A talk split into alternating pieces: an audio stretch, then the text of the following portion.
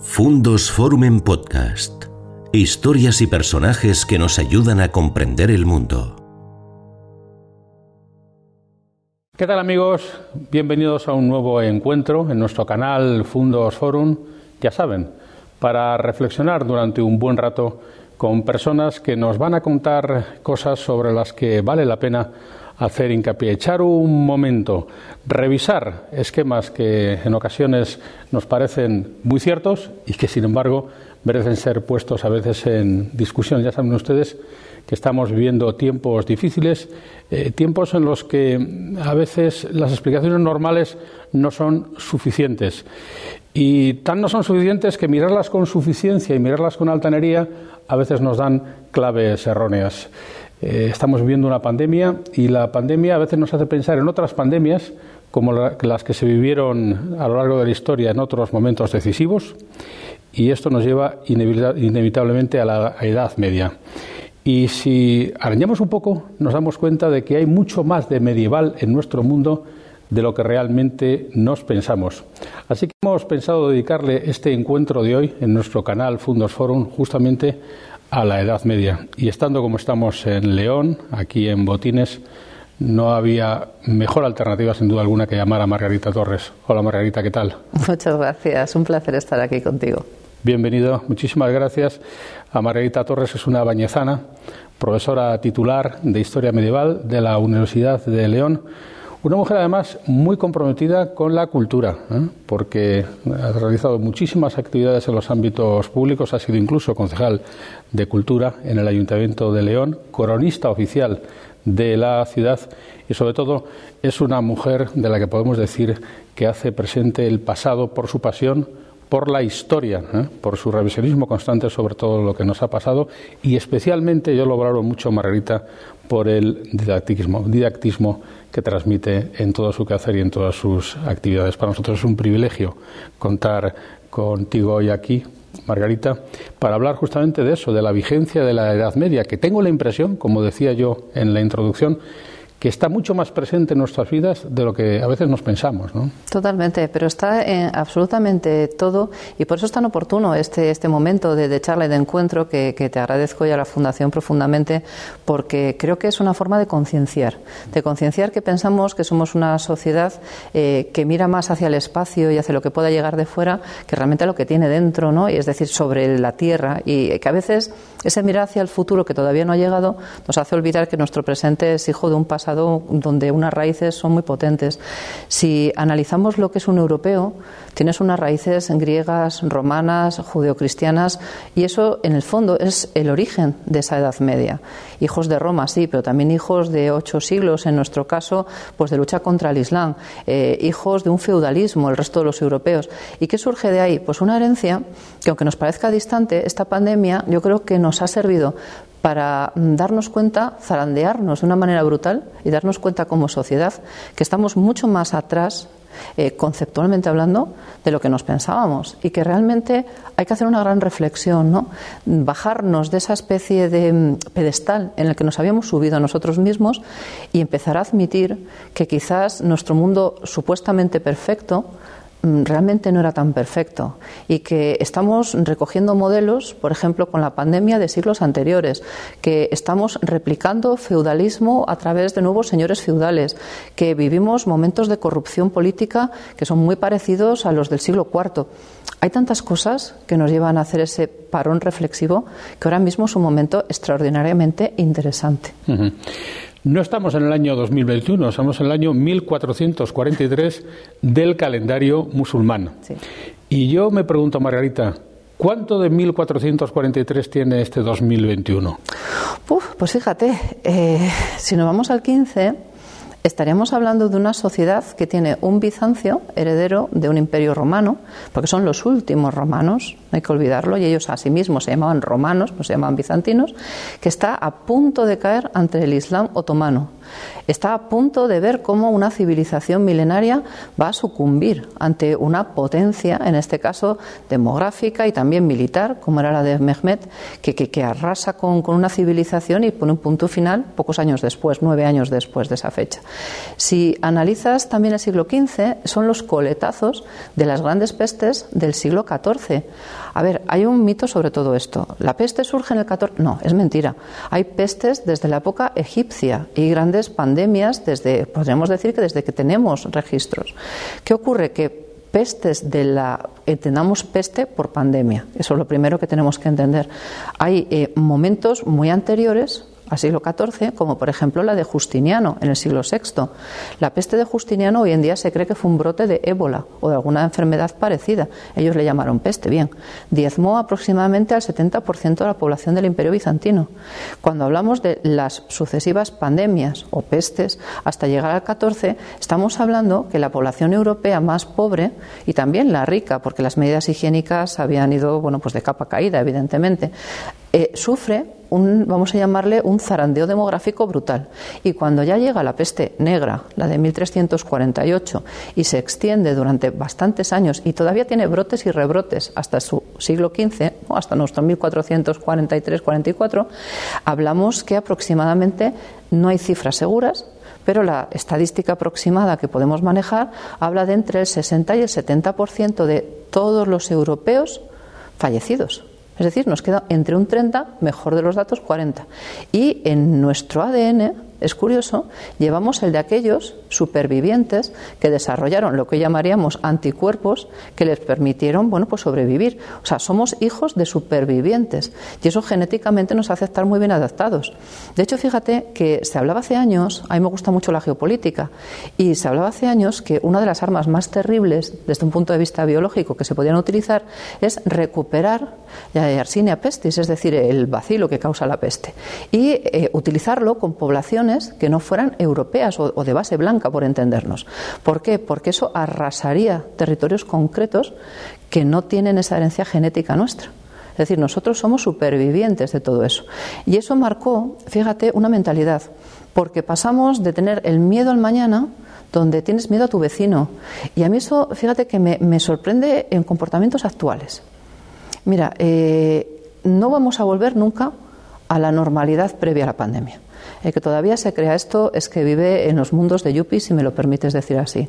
Lo que va a surgir es otra realidad. Llamarle nueva normalidad no me parece adecuado, sino otra, simplemente otra forma de ver las cosas. A partir del momento en que demos por eh, no erradicado, porque no va a ser erradicado jamás el coronavirus, pero sí por más o menos vencido, fundamentalmente a través de medicamentos, las vacunas estamos viendo que están dando algunos fallos, que si hace falta tres dosis, que si tal en el fondo vamos a acabar desarrollando anticuerpos como sociedad que nos van a permitir continuar, pero vamos a quedar debilitados. Es decir, vamos a mm, desarrollar miedo al vecino.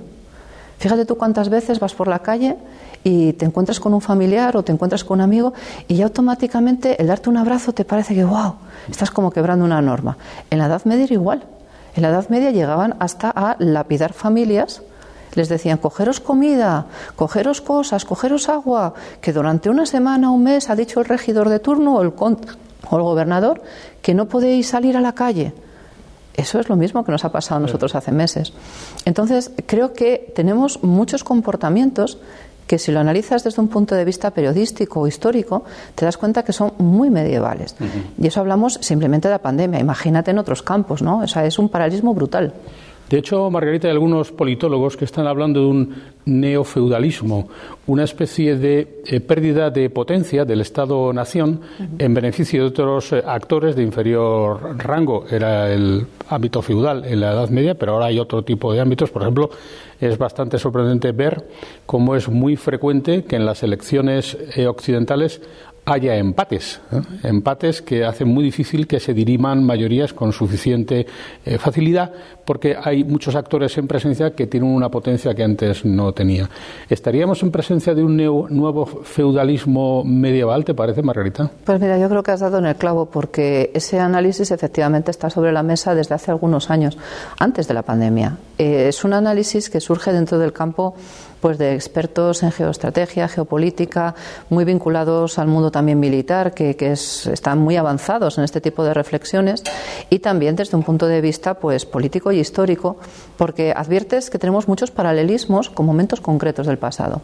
Por ejemplo, eh, si tú te vas al momento previo a que caiga el Imperio Romano, y nosotros un poco somos ese Imperio Romano donde se vivía bien, te considerabas un poco superior, o sea, ciudadano romano, tenías unos, eh, no sé, beneficios mm, a todos los niveles.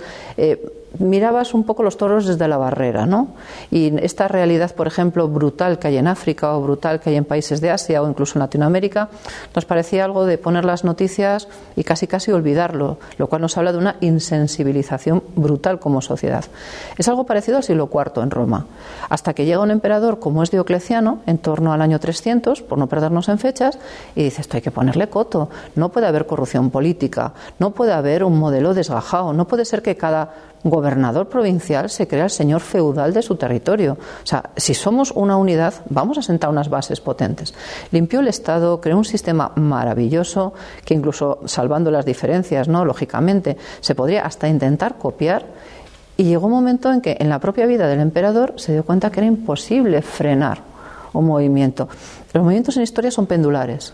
Entonces, casi casi podemos decir que venimos de un movimiento de unificación cuando caen los bloques, etcétera, etcétera, y que además de eso han surgido casi todos los problemas que ahora mismo estamos padeciendo, desde Afganistán hasta las primaveras árabes, hasta Venezuela y el chavismo, es decir, todo nace hijo en el fondo de esa confrontación de buenos malos, de Islam, cristiandad medieval o de, eh, yo qué sé, bloque soviético frente al bloque de la OTAN, o los romanos frente a los germanos, es decir, estamos replicando ese modelo.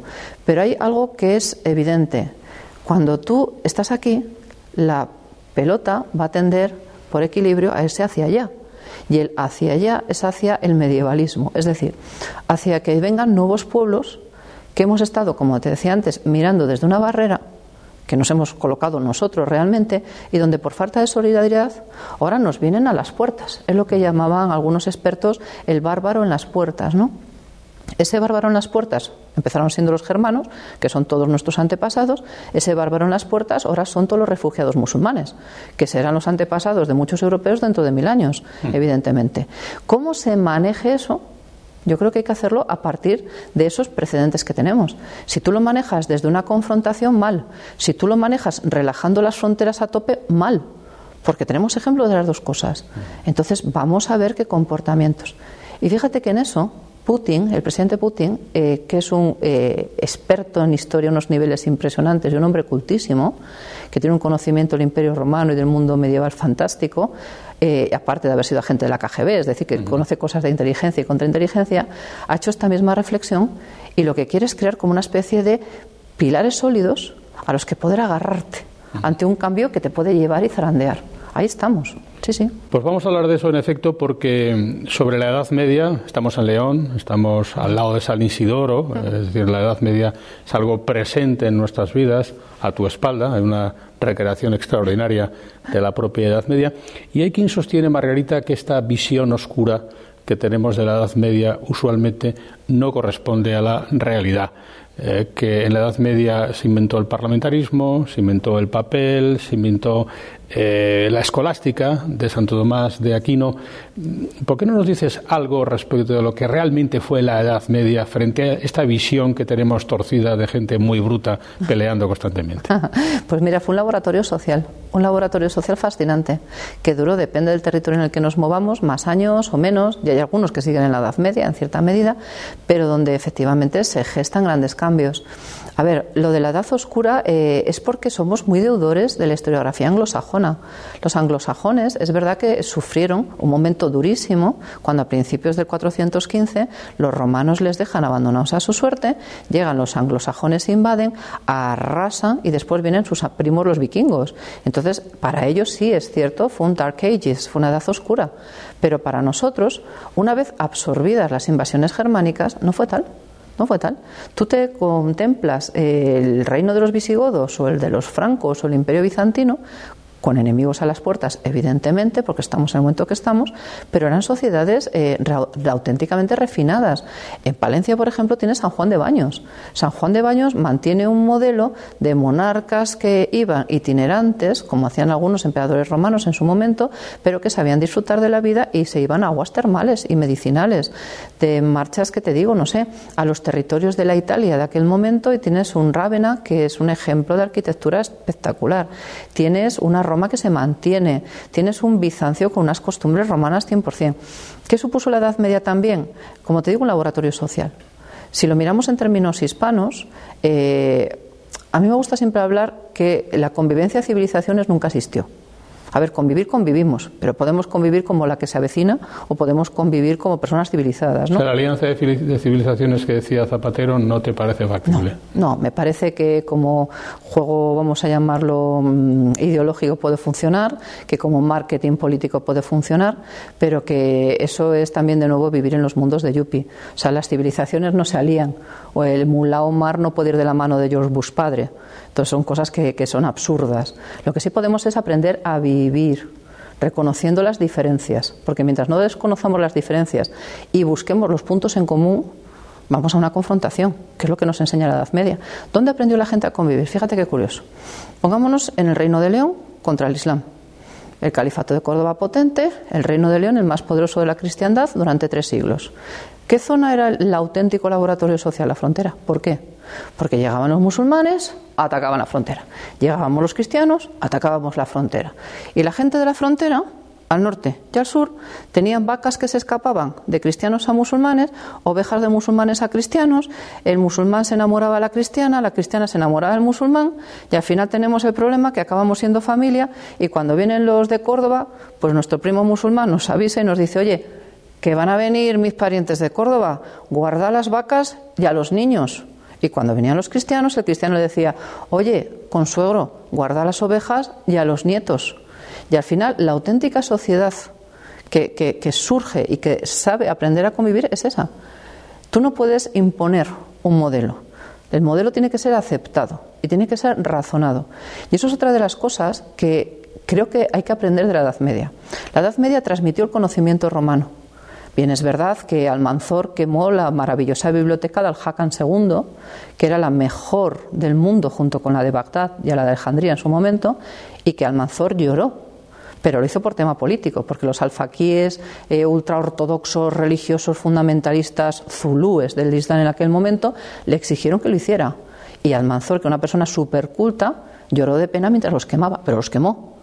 Es cierto que muchas veces los cristianos llegaban a algunos sitios y, quemaban los libros musulmanes, pero también tenemos a Hernando de Talavera, que cuando tomó Granada se esforzó en aprender el árabe, se esforzó en escribir un catecismo en árabe y se esforzó en catequizar en árabe. O sea, tenemos ejemplo de todo.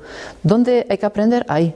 Y también en esa transmisión, por ejemplo, que permite que un rey, como es Alfonso IX, por motivos quizá no muy heroicos, es verdad, pero hay que ponerse a pie de tierra. Y la gente en la Edad Media es igual que nosotros, ¿eh? ama, muere, odia, eh, te cae mal el compañero de trabajo, etcétera, etcétera, son iguales. Cuando Alfonso IX, heredero del rey de León, se encuentra con que su madrastra, que es una de las tipas más maquiavélicas, más, bueno, ríete tú de Juego de Tronos, eso no es nada comparado con esta época, ¿no? Eh, decide que quiere fuera del poder Alfonso IX, Alfonso IX hace cuentas y dice, nobleza, eh, la mitad para ella, la mitad para mí. Claro, la mitad para ella, la mitad para mí. Estamos empatados, lo que tú decías, el empate técnico, ¿no? ¿Y cómo gano yo estas elecciones o cómo gano yo este reconocimiento? ¿Con quién no cuenta nadie? Con el pueblo, tate. Vamos a darle la opción al pueblo a que opine. Entonces ya me he quedado en un 50 o en un tercio más otro tercio. Eh, nace el parlamentarismo, nacen las primeras leyes territoriales de la historia de Europa en 1017 con el Fuero de León nosotros aportamos, y eso yo, si me lo permites, voy a hacer una reivindicación de nuestra historia hispana. En León creamos una serie de figuras que nacen desde Roma, porque somos sus continuadores en muchas cuestiones, por ejemplo, la protección a la mujer, la inviolabilidad de domicilio, las garantías procesales. Eso a los ojos de un francés es inconcebible. Hay una anécdota cuando el rey de León Alfonso VI conquista Toledo en 1085 que habla de su mujer, Constanza de Borgoña, francesa, y entonces el rey, cuando entra en Toledo, eh, dice, vale, que sigan las mezquitas, ojo, aquí el que mando soy yo, ¿eh? y la ley es la leonesa. Y os quede claro a todos, no hay sharia ni hay historia, es la leonesa. Todo sí, sí, sí, pero tú puedes seguir rezando, tú puedes seguir yendo a la sinagoga, y la reina se queda mirándole con ojos absolutamente pasmados y le dice, perdona, el mejor musulmán es el musulmán muerto, el mejor judío es el judío muerto. ¿Qué es esto? O sea, tú eres un rey cristiano y estás negociando de igual a igual con un musulmán y con un judío. Y el rey la mandó a hacer churros. Y le dijo, tú calla que en Francia las cosas son de una manera, pero en la península ibérica actuamos de otra forma. Entonces, yo creo que la Edad Media eh, hemos tomado el modelo anglosajón cuando en realidad nuestro modelo hispano es infinitamente más avanzado, es mucho más moderno y es donde deberían de mirar estos que ahora asesoran o como decimos los de historia, el Tiziano que habla al oído de Carlos V, pues yo creo que desde un Sánchez a un Casado, a un, no sé, a una Bascal o a una Yolanda Díez, a quien tendrían que escuchar es a, eh, los ejemplos previos que curiosamente tanto desprecian, que son los de la historia de su propio país, lo de la sangre que llevan aquí, lo llevamos en el ADN. Eh, precisamente en esa misma dirección, en esa misma vertiente, y siguiendo en el año 1443, en el que estaríamos en el, calendario musulmán, eh, podríamos extraer lecciones para ejemplos que estos días eh, están siendo noticia, por ejemplo, cómo ha fracasado la primavera árabe, la primera democrática en el Magreb, como quizá el intento de imposición de un mecanismo de gestión política eh, distinto del que el propio tiempo marcaría, o más espectacular, el asunto de Afganistán, después de miles de soldados occidentales muertos y de miles de millones de dólares gastados, no parece que la imposición de un tipo de civilización haya sido sencillo. También desde esta perspectiva eh, viviríamos en cierta medida en un mundo medieval, en parte del mundo que no sabemos interpretar bien, que nos pensamos que están en nuestra misma onda y quizá están en otro momento histórico. Totalmente de acuerdo contigo, totalmente. No podemos imponer un modelo. todo surge, yo creo, eh, con un precedente que son, es el periodo de entreguerras mundiales, cuando Inglaterra, Francia, que todavía juegan a imaginarse grandes imperios, que ya no lo son realmente, deciden con líneas ir, secuenciando el mundo. ¿no? Esto para ti, esto para mí, esto para ti, esto para mí. Eh, revientan unidades tribales previas y unidades de organización anteriores, les da igual. Ese es el modelo colonial anglosajón frente al modelo colonial hispano. Nosotros nos mezclábamos, ellos no ellos sientan cátedra, nosotros compartimos, por eso es tan diferente un modelo de otro, afortunadamente. Eh, y el momento en que se crean esas naciones-estado falsas, falsas y artificiales, donde divides, por ejemplo, al crear, después de la Guerra Mundial también, de la Segunda, eh, creas un Siria y separas el Líbano, creas un Jordania y le quitas territorios palestinos, juegas a poner monarquías aquí, juegas a ser Dios, en el fondo. Eh, la gente que tienes debajo, que es a la que va a gobernar, esos tú que has puesto, mm, no saben a qué atenerse. Piensa, por ejemplo, decías lo de Afganistán, y es muy interesante porque si se hiciera el ejercicio, y yo invito a, quienes nos sigan ahora mismo a que no se fíen de lo que le vamos a decir, sino que lo comprueben, porque creo que es lo más. Además, eso me lo habéis enseñado los periodistas, siempre a buscar la noticia y verificarla. Eh, si ves cómo era Afganistán en los años 60, verás mujeres idénticas a nuestras madres y abuelas, con minifaldas, con el pelo suelto, hombres que iban con camiseta, chicas estudiando con los libros, chicos y chicas jaja jiji, con una normalidad pasmosa. Si tú observas en el año, y había cierta, llamémosle democracia, pero una democracia que ellos habían ido forjando sobre una monarquía, sobre, había, había una evolución natural ¿Qué hubiera pasado si hubiéramos dejado a los afganos en paz? Que yo creo que esa es la gran culpa de Occidente y entendamos Occidente como el comunismo soviético y también Occidente como el imperialismo americano. ¿eh? O sea, entendamos Occidente desde esos dos puntos. Pues probablemente Afganistán sería ahora una sociedad donde la gente conviviera con normalidad.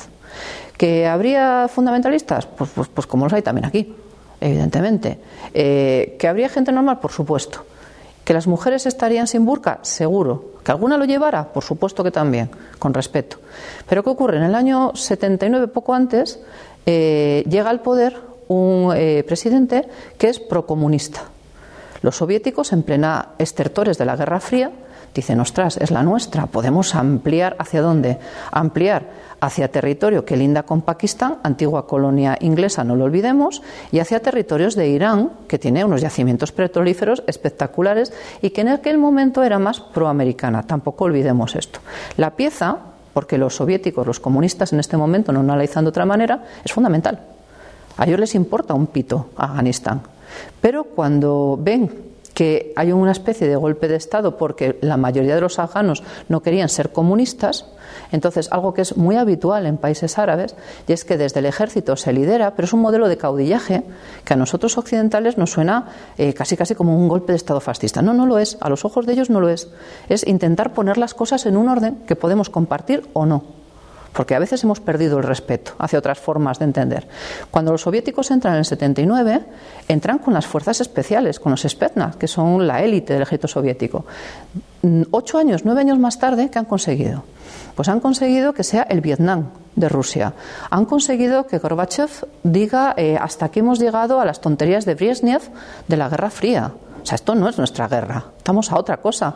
Han conseguido que con 40.000 dólares de aquella época que valía un lanzamisiles, se derriben helicópteros de última generación que costaban 10 millones, es decir, es una sangría económica. Ya han conseguido que las ciudades, que era el, vamos a llamarle el foco civilizador de Afganistán, queden despobladas con minas antipersona, con una política bélica que es muy larga de explicar, y que los hombres jefes de familia, la mentalidad evidentemente es mucho más machista, diríamos desde Occidente, que la nuestra, pero ellos se consideran responsables de sus familias, le digan a sus mujeres y a sus hijos, marcharos hacia Pakistán, territorio pastún, territorio hermano nuestro, marcharos hacia Irán. Y cuando se produce ese éxodo y quedan los hombres, los hombres son campesinos, son médicos, son periodistas, son historiadores, cogen un fusil y al mismo tiempo labran un campo. ¿Qué hacen los soviéticos? Acaban con todos los campos de cultivo. Acabas de matar el país. Destrozan las carreteras, pues Afganistán está como está. Es por culpa realmente de los rusos. Y a la desesperada, los americanos dicen, frotándose las manos, ¡wow, fantástico! Tenemos a los muyahidines, que es como se les llamaba, luchando contra los rusos. ¡Wow! Ahí tenemos Rambo 3, ¿no? que es un poco el granito de Hollywood. Vamos a intentar eh, crear un grupo de gente que en algún momento pueda volver. Y la CIA de verdad debería hacérselo mirar, porque muchos de los problemas que tiene Occidente son hijos directos de errores garrafales de la CIA. Entonces, llega un momento en que los niños que están abandonados en Pakistán solo pueden ir a las madrasas. Madrasas pakistaníes, wahabíes, financiadas por el dinero de Arabia Saudí, que es el que ha financiado todo el integrismo religioso islámico, también hay que olvidarlo, llega un momento en que eh, estos niños están fuera de su tierra, quieren volver a su tierra, quieren volver a sus raíces, y ya tenemos a los talibanes, que son los estudiantes, que siguen al mulá Omar. Si hacemos un poco de memoria, que a veces olvidamos, el Mullah Omar es uno de los grandes fundadores de Al Qaeda. Pero es que a continuación hay un árabe saudí que se llama Osama Bin Laden, que es pro movimiento talibán, rico hasta las trancas, que la CIA entrena para que se convierta en uno de sus hombres de confianza allí. Entran los talibanes y de lo que dicen, nada de nada, que es lo que está pasando. ¿Y va a haber mujeres en el gobierno? Ni una en la foto del gobierno. Y vamos a hacer, no, van a aplicar la Sharia, porque ellos no engañan, ¿eh? O sea, no mienten. Ellos son lo que son, integrismo religioso islámico. Punto. Aplicación de la Sharia. Y la Sharia no permite que las mujeres hagamos ciertas cosas. La Sharia dice que no se puede trabajar. La Sharia está clara desde el siglo VII. No ha cambiado, no ha cambiado. Cuando llegan los talibanes, conquistan el país, eh, ¿qué pensaba Estados Unidos que iba a ser aquello? Evidentemente ponen orden al principio. ¿Por qué? Porque los muyahidines, después de vencer a la poderosa Unión Soviética, se dan cuenta que son los auténticos señores de la guerra y empiezan con el tema de las drogas, la heroína. Eh, hay una inseguridad y el talibán, que es un integrista religioso, impone una normalidad ultra religiosa. Y esa normalidad es que si tú robas te amputo las manos, si tú violas te mato, si tú eres homosexual te ahorco. Esa es su normalidad que evidentemente no compartimos, pero es su normalidad. Y eso es lo que va a haber ahora, y el año que viene, y el siguiente, y el siguiente. Y las mujeres no pueden trabajar, y las mujeres que se queden viudas tienen que pedir con sus hijos en la calle. Y no se pueden cruzar con un hombre, porque son objeto de lo que quiera. Entonces, esa es su normalidad. Y entonces ahí podemos hacer como hacemos los occidentales y decir, wow, sí, y me vas a permitir que haga un ejercicio de hispanidad absurda. Sí, pero bueno, es muy importante que hablemos de todos, todas y todes. Sí, fundamental. Pero no me vale tu feminismo de andar por casa cuando hay mujeres que necesitan que el resto de las mujeres y de los hombres miremos también hacia allí y digamos, eh, alto. Con la mujer no se comercia, con los niños huérfanos no se les convierte en talibanes. Y no me hables de feminismo, porque tu feminismo es de baratija. El feminismo real es luchar por los derechos de todas las mujeres y porque una mujer tenga derecho a la sanidad y a la educación y un hijo huérfano no quede en manos de integristas religiosos, sino que tenga una educación igual que la de los tuyos o la de los míos o la de los vuestros. Eso es lo que ocurre cuando nos metemos los occidentales a jugar a lo que no sabemos. Eso lo intentaron los romanos, pero los romanos eran muy listos. Los romanos llegaban, te conquistaban a sangre y fuego, bien es verdad, pero después te decían, mira, Nuestros dioses son este, Júpiter, Juno, Minerva, si te gustan bien. Pero si tú rezas a Marte Tileno o rezas a lo que sea, te dejamos que reces. Pero nuestra ley es esta. ¿La aceptas? Perfecto, ciudadano romano. Me da igual que seas blanco, negro, azul, suajili o de China. Eso es lo que tenemos que aprender. No llegar con el modelo anglosajón o con el modelo soviético, que ya hemos visto los resultados bravo, los estamos disfrutando. Sería un ejemplo perfecto de cómo el pasado explica, explica el presente o incluso nos puede permitir eh, vaticinar el futuro. Eh, en España tenemos un hecho vigente eh, que puede tener también su origen medieval, que es el hecho catalán. Eh, el problema de Cataluña data, pues puede que de ese año 1443 que nos hemos permitido darnos para este encuentro Margarita y yo como el año musulmán del momento. Eh, ¿En qué medida lo que le pasa a la construcción del Estado español eh, tiene que ver con asuntos pendientes de la Edad Media no resueltos por nuestro momento actual? Usted o tú has hablado incluso en ocasiones, Margarita, de que en Castilla y León hay dos territorios en una sola, en una sola comunidad. En este sentido que digo, también la Edad Media sería algo de nuestra cotidianeidad. Totalmente, totalmente. Mira, volvemos a lo que comentábamos, eh, hemos comentado varias veces a lo largo de esta charla. Eh, si miramos desde nuestra superioridad y desde la ignorancia, evidentemente nos puede parecer que un catalán es casi hasta racialmente distinto a una señora de León, una persona de Palencia, una de Burgos. Pero si nos metemos en nuestra propia historia, veremos que la gente, por ejemplo, de Gerona eh, pues repobló Valladolid y que gente de Valladolid y de Palencia y de León y de Burgos acabaron en Cataluña. Y entonces esto es, la tontería nacionalista se quita con algo tan sencillo como un test de ADN, que debería ser obligatorio a todo español que tiene ideas peregrinas. En el momento que te hagas un test de ADN y descubras que aunque seas de Gerona mismo, con 428.502 apellidos catalanes, tienes un 25% de un tío de Burgos o un 50% de catalán y un a lo mejor 10% de árabe, pues a lo mejor empiezas a ver el mundo desde otra manera menos tonta. Porque somos hijos de nuestras circunstancias. Cuando hablamos, por ejemplo, de la Edad Media, hay un concepto que es el concepto de España. España como Hispania es un concepto romano. Los reyes de León se titulaban Imperator Totius Hispaniae, desde el siglo X, desde el siglo XI y en el siglo XII. Y, por ejemplo, en 1135, Alfonso VII, el emperador leonés, cuando es coronado en la Catedral de León, su vasallo primero es el rey de Navarra y Aragón y tiene, eh, va de la mano del conde de Barcelona, que además es su cuñado y se declara su vasallo, del conde de Urgel, del conde de Cerdaña, de los condes del Midi francés. Es decir, los catalanes del siglo X y XI no tenían esta tontería. Igual que los leoneses y los castellanos no teníamos esta tontería, porque la gente tenía otro concepto distinto. Analizar la Edad Media desde el siglo XXI exige que intentes ponerte mentalmente en el siglo, en el siglo medieval, porque si no caes en errores. Cuando vas analizando, por ejemplo, dices leyes territoriales, los usages catalanes. Cataluña es un territorio que en realidad es una suma de condados, condados vasallos de Aragón. Esto que quede muy claro, es la corona de Aragón no catalano-aragonesa. Esa jamás existió.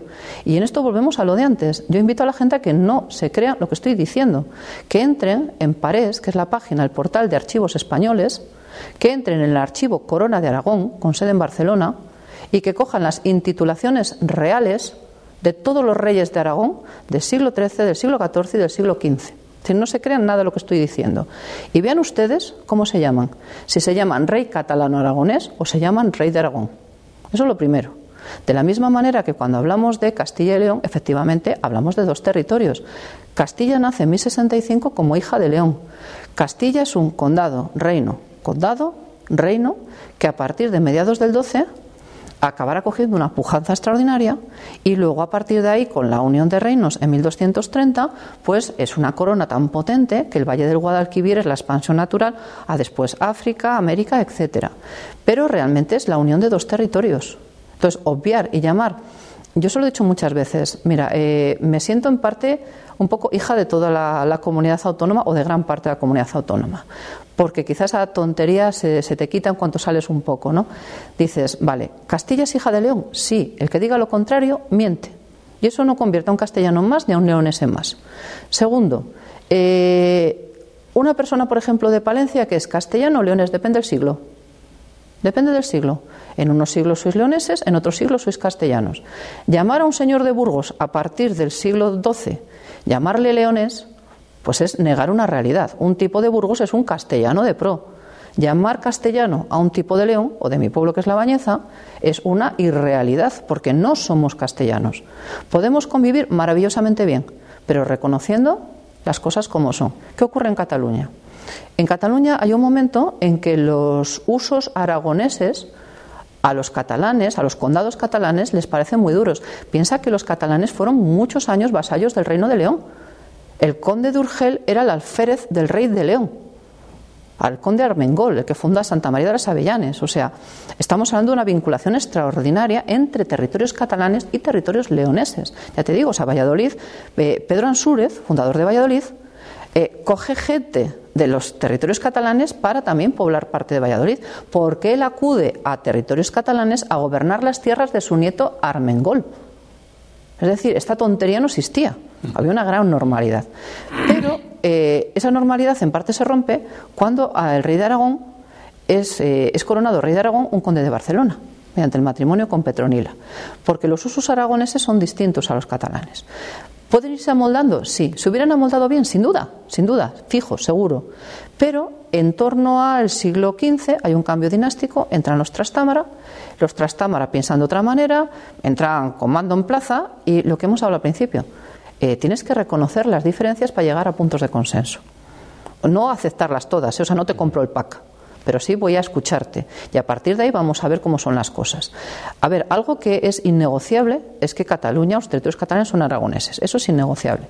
Algo que es innegociable es que en el siglo XV los señores feudales catalanes, no el pueblo, los señores feudales dicen, ostras tú, que ahora vienen estos aragoneses pisando fuerte y, por ejemplo, quieren a la manera aragonesa que nuestros campesinos sean libres como son los aragoneses. Estoy generalizando mucho, ¿eh? por no aburrir. Eh, no, no, no. Perdona, el campesino es mi propiedad. Porque piensan a lo feudal ultrapirenaico, ¿no? Para un aragonés, el campesino es el señor que deja la azada y como el león en Castilla, y coge la espada y se va a luchar por su tierra.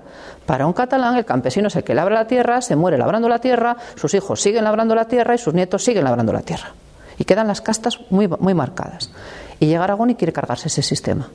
Realmente, si Cataluña se hubiera aragonesizado totalmente, todo esto no hubiera llegado y probablemente la gente hubiera vivido mejor. Pero surge el problema de los payeses de remensa, cuando el rey Fernando el Católico decide que, que, hombre, hay que poner coto a los abusos abusos feudales de los grandes señores catalanes. Y es cuando estos sacan la bandera de la diferencia catalana. Si en aquel momento, foto de época, hubiéramos hecho un referéndum y hubieran votado todos los catalanes de entonces, estoy convencida, porque la mayoría es el pueblo, es el noventa y tantos por ciento de la población, que el noventa y tanto hubieran dicho, eh, ponos las leyes de Aragón, porque yo no tengo por qué aguantar que este señor feudal me venga, me robe mis tierras, viole a mi hija, mate a mis hijos o me haga estas barbaridades. Hubieran votado, seguro. Pero esa élite empieza a marcar una diferencia. Y la diferencia le sale bien, ¿por qué? Porque Fernando el Católico, en lugar de estar pendiente de Aragón, que es lo que tenía que haber hecho, mm. empieza a estar pendiente de Castilla. Porque, chico, además de ser rey, estaba enamorado de Isabel. Entonces, eso es un problema. Cuando un rey se enamora de su mujer, porque se involucra mucho, ¿no? Y cuando Fernando se da cuenta que se le ha ido el problema de las manos, llega a tener un atentado que casi le cuesta la vida. Entonces ahí ya, bueno, algunos se crece, ¿no? Y dice, mira, todo, todo lo que hay. Y Fernando tiene que andar con un cuidado extraordinario porque realmente nunca puede acabar de ocuparse bien de ese problema porque está obsesionado con los territorios en Francia, está obsesionado a través del gran capitán con los territorios en Italia, está obsesionado con dominar el mundo con los matrimonios de los hijos y son problemas residuales. Entonces, partamos de la base de cómo surgen las cosas. Mira, yo recuerdo hace unos años, no muchos, tres, antes de la pandemia, que en una feria, en la FIRA, en Barcelona, eh, bueno, pues fuimos, en representación de León y yo me di una vuelta para ver cómo era un poco otros stand, otras zonas y tal, y me encontré uno maravilloso que era de un territorio que cuyos condes fueron vasallos nuestros. Y te confieso la tontería, por la, bobada de que como historiadora pues lo conocías, ¿no? Claro, los conocía en el siglo XII, evidentemente. Digo, anda, mira, tienen minas de oro, tienen, hacen bateo de oro, qué curioso, tal. Y empezamos a hablar, el chavalito con su lacito amarillo de las narices puesto aquí, y yo con mi leoncito, y empezamos a hablar tal, tal, tal, y al cabo de un rato digo, wow, qué chulo, digo, tenéis minas de oro, no, bateamos, anda, mira, como en el Sil, como en mi tierra, como en León. Ah, pues, ¿hay oro en León? Claro, hombre, de los romanos. Digo, ¿y el vuestro? Dice, pues creemos que también. Digo, sí, hombre, además la Legión Séptima estuvo también parte acuartelada en Tárraco. Que había soldados romanos de León. Eh, digo, a ver, no eran de León, estaban acuartelados en lo que hoy es León. Digo, sí, claro. Digo, ¿tú no sabías que tus condes estuvieron en León sirviendo con los reyes de León? Jamás pudo pasar eso. Con los castellanos. Y me dice, digo, no, eran leoneses. Ah, ¿no eran castellanos? Digo, no. Digo, ya, la primera en la frente, digo que no sabemos historia de España. Y me dice, o sea, ¿me quieres decir que hubo antepasados, el chaval súper sorprendido, con unas rastas hasta la cintura, ¿eh? dice, que hubo antepasados míos que estuvieron en tu tierra y antepasados tuyos que pudieron estar en la mía. Digo, claro. Si llegas a ver la cara, era otra foto de poema. Y claro, en aquel momento te das cuenta y dices, ¿qué es lo fundamental en este país? Mira, me voy a tirar a la piscina si me lo permites.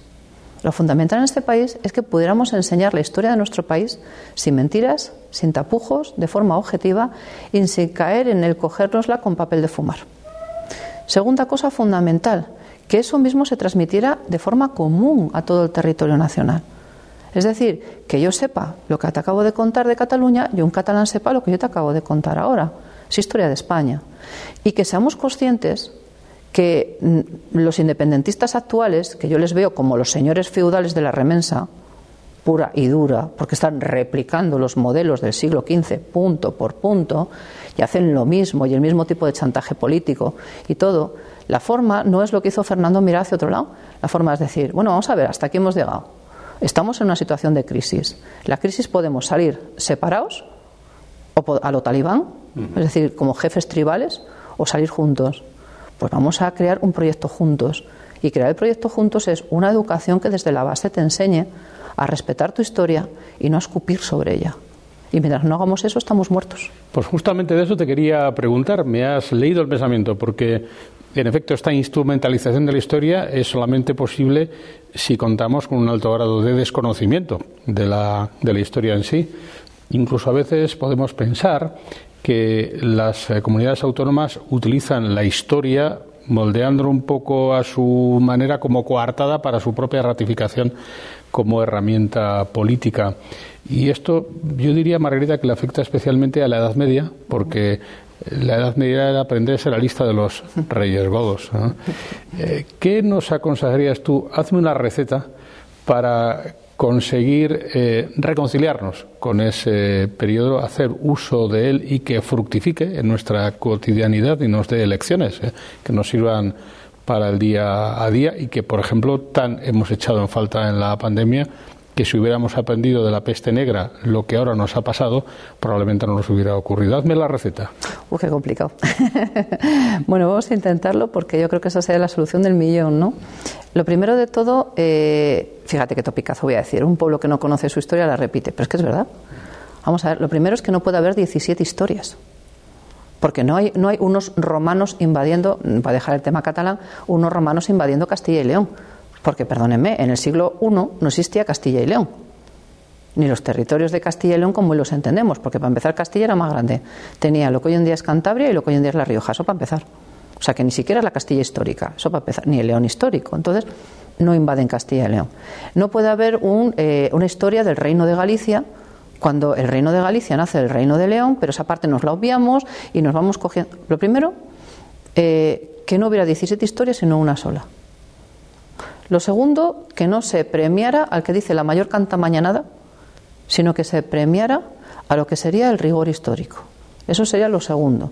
Lo tercero, que los políticos escucharan más, escucharan más. Esto es como yo tengo un hijo que ahora mismo es preadolescente y mi hijo preadolescente ha pasado de mamá te adoro y eres lo más a discutir todo.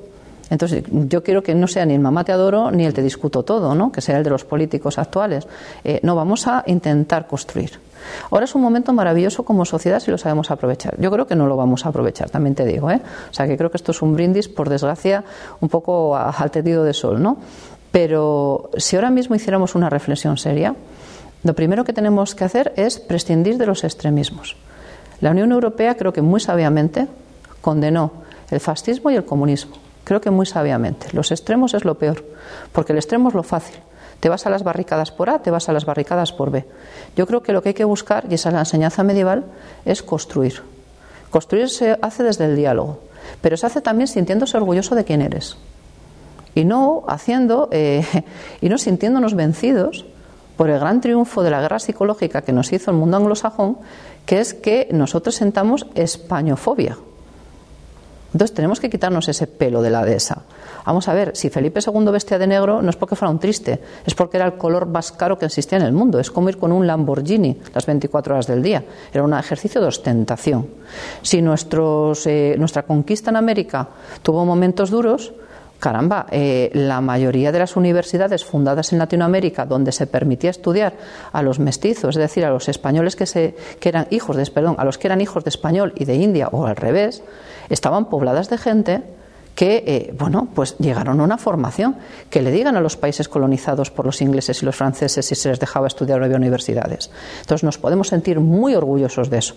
Potenciemos los lazos con Latinoamérica. Son nuestros hermanos, son nuestros iguales, son nuestros, son nuestros primos maravillosos del otro lado del Atlántico. Es nuestra gente, es nuestra sangre. Eso es lo primero. Entonces España tiene que empezar a sacar pecho. Tiene que empezar a hacer una historia como es que es recuperar las cosas sin ocultar, sin mentir, con los momentos buenos y con los momentos malos, y no pasar de puntillas por los periodos históricos que nos interesan, sino afrontarlos con verdad, como el médico que salga una herida que se ha, mm, no sé, infectado. Hay que hacer las cosas. Después tienes que construir. Y a partir de la construcción, creo que España puede llegar a tener un liderazgo incluso internacional muy importante. Primero porque tenemos ese puente con el mundo latinoamericano. Y tenemos otro segundo puente muy interesante con todo el mundo árabe, que es muy interesante. A ver, es un tópico como la copa de un pino que todo español es un tercio musulmán. Es mentira. Es mentira, porque genéticamente no llegaron tantos árabes como para que seamos un tercio. O sea, es mentira. Pero sí que es verdad que todos podemos tener un tanto por ciento X de nuestro ADN árabe, ¿no? Creo que eso es algo que convirtió en su momento al califato de Córdoba, con sus altibajos, en un referente cultural que para muchos integristas musulmanes era demasiado avanzado, porque había mujeres poetisas, había eh, mujeres que opinaban en política, como la sultana Sub, había eh, homosexuales que podían, por ejemplo, pues mostrar su arte, como puede ser Ziryab y tantos otros. Entonces, al integrismo islámico le parecía un horror el califato de Córdoba. Y a los cristianos nos parecía lo peor, porque eran musulmanes. Bueno, el califato de Córdoba fue un puente de conocimiento entre Occidente y Oriente. Y fueron unos años de grandeza intelectual que retoman todas esas obras del mundo antiguo, crean los gérmenes después de lo que años más tarde será una Averroes, la medicina de la escuela es decir, fuimos un punto de conocimiento, un faro de conocimiento. Por lo tanto, España aporta una historia maravillosa que nos hermana a todos los pueblos peninsulares. Ya te digo que el test de ADN tenía que ser obligatorio, se quedaría mucha estupidez. Segundo, puente con América. Tercero, puente con el mundo árabe. Hoy en día estamos viendo cómo, por hacer las cosas mal, sobre todo el mundo anglosajón y el periodo de entreguerras, ahora nos viene la consecuencia de esos nuevos bárbaros a las puertas que dirían los romanos. ¿Vale? Tengamos claro que es ser europeo. Tengamos claro cuáles son nuestros valores, nuestras raíces. Yo soy europea, ¿por qué? Porque soy hija de Grecia, soy hija de Roma, soy hija de lo que pasó en mi país, soy hija de, de unas raíces cristianas y, y judías y también una influencia musulmana. Yo soy hija de todo eso. Y intentemos que lo bueno de nuestra civilización llegue a esa gente. Pero llega a esa gente con unas garantías, lógicamente. Y tengamos ese puente. Ese es el gran papel que podemos jugar. Ahora, ¿qué creo que va a pasar? Pues como estamos en una política que muchas veces parece de patio de colegio, donde el niño es que me ha quitado el caramelo, profe, jopetas, jopetas, jopetas, voy a llorar en la esquina o no respiro en dos horas. Eso es lo que parece nuestra política. ¿Dónde han quedado los grandes estadistas de la transición?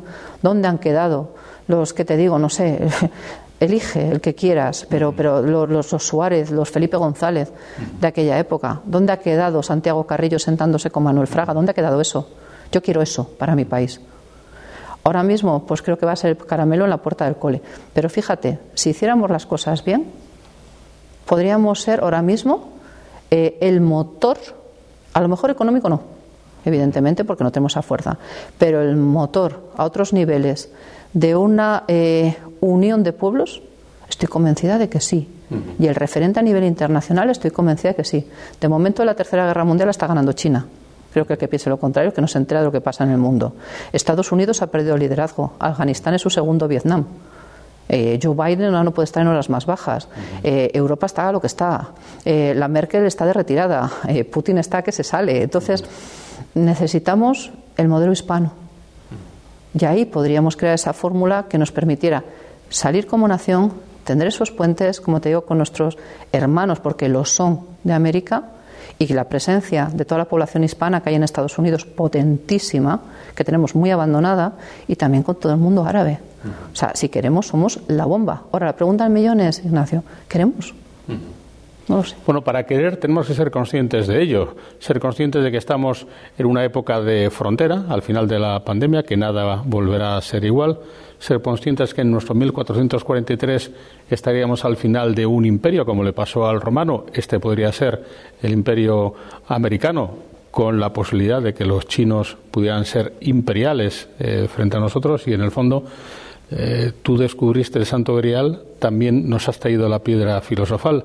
Si no somos capaces de aprender de la historia por su desconocimiento o simplemente por su instrumentalización, será difícil que volvamos a eh, que evitemos repetir los errores que ya repetimos en su momento.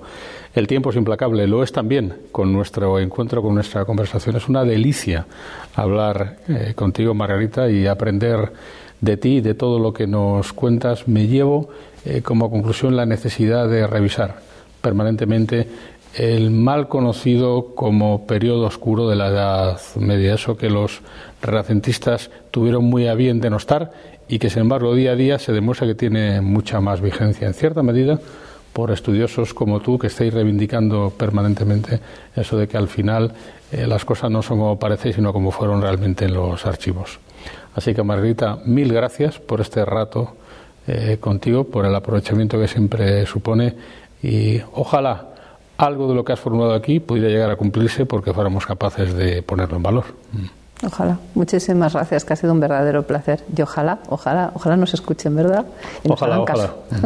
Hoy hemos aprendido mucho, hoy hemos aprendido que la historia, lejos de estar amortizada, sigue siendo una fuente no ya de conocimiento, sino también de lecciones. A ustedes muchas gracias por este encuentro en nuestro canal Fundos Forum y hasta una próxima oportunidad. Gracias por escuchar Fundos Forum en podcast. Tenemos muchas más historias y personajes que descubrir juntos.